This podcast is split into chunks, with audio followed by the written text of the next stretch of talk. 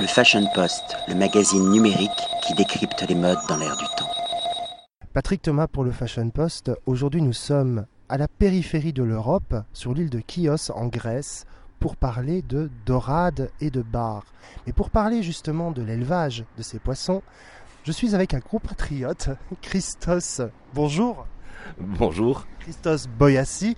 Vous êtes responsable commercial. Euh, exactement, le premier groupe d'aquaculture, euh, non, le premier groupe d'aquaculture euh, de poissons européens au monde, euh, pour ne pas le citer Nereus. Euh, nous sommes les premiers producteurs en bar et dorade, avec, disons, enfin, je ne vais pas vous embêter avec des chiffres, mais c'est 30 000 tonnes de poissons euh, produits chaque année.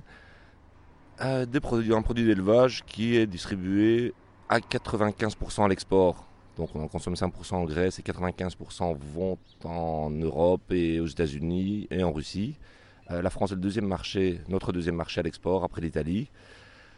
Euh, si un jour vous mangez un bar et dans un restaurant, vous en achetez dans un supermarché, euh, même chez votre poissonnier du coin, il y a de très fortes chances que ça vienne de Grèce et de- des chances très, enfin pas moyennes mais élevées, que ça vienne de notre société, de chez Nereus. Donc, Qui parle d'aquaculture, d'élevage, euh, dit certainement qu'il y a un contrôle qualité derrière, il y a quand même des règles. Souvent eu des polémiques, notamment sur d'autres poissons euh, par rapport à l'élevage intensif. Est-ce qu'ici, en Grèce, vous avez des critères euh, stricts?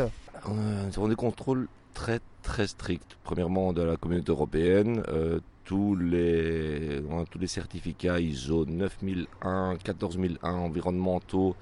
On est audité quasiment toutes les semaines par tous les organismes européens, par toutes les grandes chaînes de distribution. Euh, il y a deux mois, on a été audité par la FDA, la Food and Drug Administration des États-Unis, qui est une des plus sévères au monde. Euh, donc, euh, on n'a pas le choix. Nous sommes obligés de, contrôler, de bien vérifier tous nos produits et comparer l'élevage maintenant de bar et de dorade avec, euh, si on si vous en tête la- des comparaisons avec les poulets par exemple, euh, aucune, les comparaisons ne tiennent pas parce que c'est pas un élevage intensif dans le bar et la dorade. On a des cycles très longs qui sont les mêmes que dans la nature, c'est-à-dire que pour que vous ayez un poisson de 350 grammes dans votre assiette, oh, il va falloir 18 à 20 mois d'élevage. En comparaison, pour un poulet, c'est 40 ou 50 jours pour avoir un poulet d'un kilo. Donc la seule chose qu'en fait pour l'élevage de bar et de dorade, ce que nous faisons, c'est accompagner le poisson, c'est-à-dire qu'on le tient par la main, grosso modo. On lui évite de se faire manger par les plus gros poissons dans la mer, parce que disons qu'il y a un chiffre qui m'a toujours marqué, c'est que un petit poisson qui naît dans la mer, eh ben, il a 999 chances sur 1000 de ne pas survivre à la première semaine parce qu'il va se faire manger par d'autres poissons, parce qu'il n'arrivera pas à se nourrir. Euh, les mêmes rapports chez nous, c'est euh, c'est 40% de poissons qui survivent. Euh, donc on les accompagne, on les protège, on, on les nourrit. Vous les nourrissez sainement surtout. On les nourrit, en fait, on a- on n'a pas pu euh, partir, euh, enfin changer leur nourriture fortement. Un poisson dans la mer, ça se nourrit de, ben, ça se nourrit de poissons et euh, ça se nourrit aussi de euh, d'algues, euh, de tout ce qu'il trouve dans la mer. Et en fait, on n'a rien trouvé pour compenser euh, cela. Donc, on le nourrit nous aussi avec du poisson, avec euh, des, des, végétaux, avec... mais non, pas le choix pour avoir un produit vraiment de qualité dans votre assiette. On est obligé d'en passer par ces, ces produits plus chers. L'élevage de, de bar et de dorade est arrivé dans, les années 80 ici en Grèce.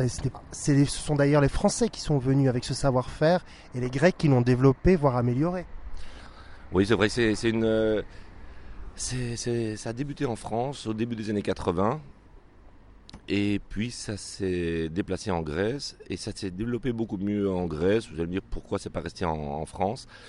Euh, enfin, il y a deux raisons principales à cela. C'est que les bassins pour élever des bar et des dorades ont besoin d'avoir des endroits en mer protégés un peu du vent, simplement. Donc des criques ou des golfs. Et en France, ces régions-là sont, sont surtout utilisées pour le tourisme.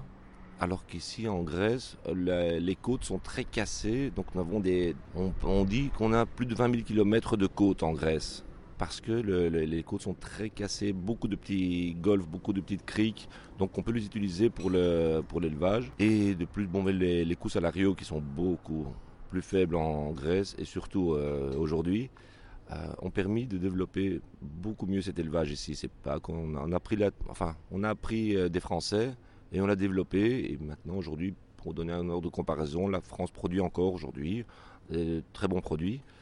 C'est 6 000 tonnes. la Grèce produit 110 000 tonnes. Donc c'est quelque part un, des moteurs économiques de la Grèce. c'est le, le, bar et le dorade d'élevage, le premier produit alimentaire à l'export de la Grèce très peu de gens le savent, mais... Euh, Donc un point positif dans cette image souvent véhiculée par certains médias qui présentent la Grèce comme un pays euh, terriblement marqué par la crise économique, elle l'est, comme tous les pays de l'Union Européenne, mais il y a quand même des points positifs, puisqu'il y a une bonne évolution. Oui, c'est vrai que nous, dans l'aquaculture, en cette période euh, très difficile pour la Grèce, on est un peu dans une bulle, on est coupé un peu de, de cette situation.